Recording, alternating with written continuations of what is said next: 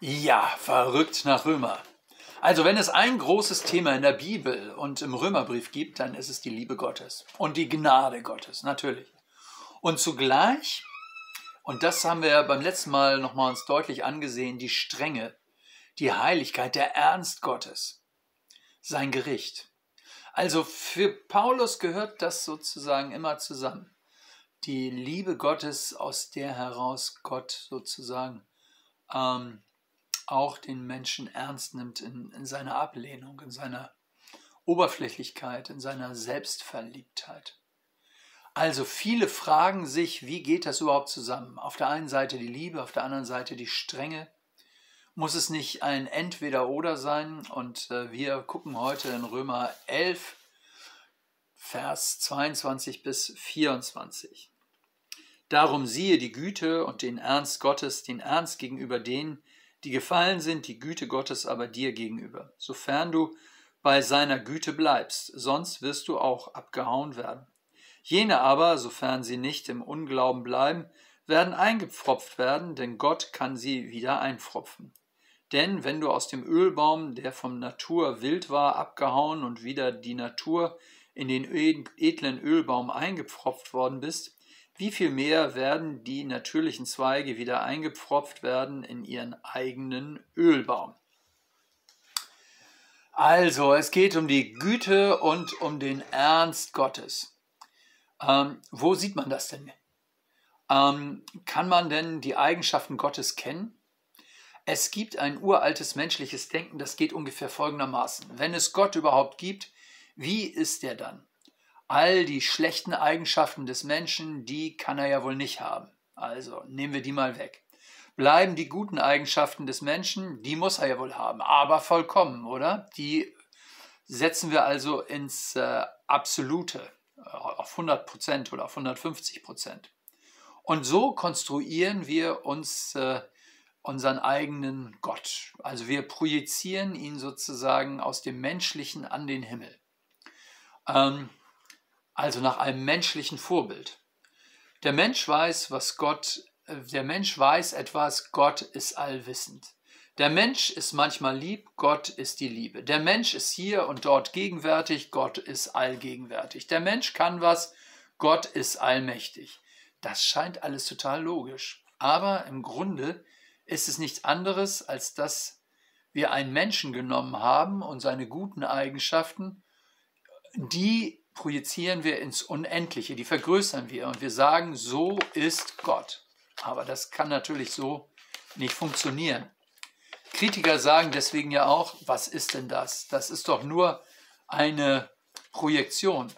Du projizierst im Grunde deine Gedanken in einer riesigen Vergrößerung in den Himmel. Du denkst, so ist Gott, aber im Grunde ist es nur deine Vorstellung, deine Einbildung. Wenn du im Kopf das Licht ausmachst, ist oben auch nichts mehr. Dann ist sozusagen das Bild, das der Projektor in den Himmel wirft, das ist dann weg. Ja, wo soll ich das sehen? Die Güte und den Ernst Gottes. Die Bibel sagt uns, dass wir Gott nur da sehen können, wo er redet und handelt, innerhalb der menschlichen Geschichte, also im Volk Israel. Genau. Er erwählt den Abraham, er beruft den Mose, er führt sein Volk. Israel aus der Sklaverei und er baut über eine lange Geschichte an diesem Volk. Er holt es von falschen Wegen zurück und in Jesus, dem Messias Israels, öffnet sich die Tür, wie Abraham schon versprochen hat, für alle Völker. Menschen werden, oder wie es Abraham versprochen wurde, Menschen werden versöhnt mit Gott. Das heißt, wenn wir wissen wollen, wie Gott ist, müssen wir auf Jesus sehen. Auf Jesus, äh, und auf Israel, wo er sich zeigt, wo er handelt, wo er redet. Und das, was sonst logisch völlig äh, widersprüchlich zu sein scheint, wird plötzlich eins. Am Kreuz von Jesus sehen wir die Liebe Gottes in der stärksten Form, in der Tiefe. Er geht bis ins Leid, bis ins Gericht Gottes. Der Gerechte trägt das Gericht, das ich eigentlich verdient habe. So sehr hat Gott die Welt geliebt, ähm, er möchte mich zurücklieben, dich zurücklieben. Zugleich sehen wir am Kreuz die Strenge und den Ernst Gottes. Also am Kreuz siehst du beides. Einerseits die Liebe Gottes, andererseits den Ernst Gottes. Er macht keinen Frieden mit Sünde. Er verurteilt Jesus stellvertretend. Jesus trägt die Sünde. Wörtlich steht hier für Ernst die Strenge Gottes. Hier im Zusammenhang von Römer Kapitel 11 macht Paulus es an Israel deutlich und an den Völkern, an denen, die nicht zum Bundesvolk gehörten. Er sagt, ihr könnt den Ernst sehen daran, dass Gott auch Gericht hält, wenn Menschen aus Israel Jesus, den Messias, ablehnen. Dann bricht er sie aus. Denn Israel ist ein ausgebrochener Ölzweig aus, aus dem Ölbaum. So wird Israel beschrieben oder die in Israel, die nicht zu Jesus gehören. Und er sagt, du siehst die Güte daran, dass er dich, obwohl du irgendwo warst, ein wilder Ölzweig in einem wilden Ölbaum, ähm, nicht zu diesem Stamm des Bundesvolkes gehört hast, dass er dich gesucht hat und eingepfropft hat, dass er dir sozusagen diesen Lebensatem, Lebenssaft der Geschichte Gottes gegeben hat. Das ist seine Güte. Jetzt gehört beides dazu. Staune über die Güte, sei dankbar, aber du sollst auch wissen, wenn er das bei dir fertiggebracht hat, dann ist es für Gott ein leichtes, ähm, das auch für Israel fertig zu bringen. Wenn die sich locken lassen, dann kann er sie wohl auch wieder einfropfen, obwohl sie jetzt erstmal ausgerissen wurden. Das ist ein plastisches Bild mit dem Einfropfen von Zweigen, das Paulus hier gebraucht. Ähm, eine wunderbare Möglichkeit. Wenn also fremde Ölzweige eingepfropft werden und wachsen, wie viel mehr die, die ursprünglich von diesem Ölbaum kommen. Das heißt, Gott gibt nicht auf. Ich nenne das mal so, das ist die Hoffnung für Glaubensverweigerer. Das ist Gottes Hoffnung für Glaubensverweigerer.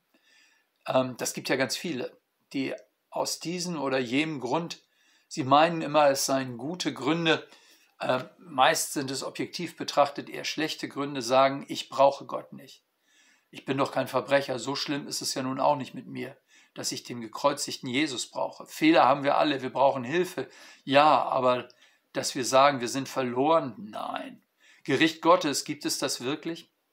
Denn Rettung heißt ja, dass wir nicht nur dieses oder jenes Lebensproblem gelöst bekommen, sondern dass wir im Gericht Gottes, dass wir alle eines Tages durchleben werden, dass wir da freigesprochen werden.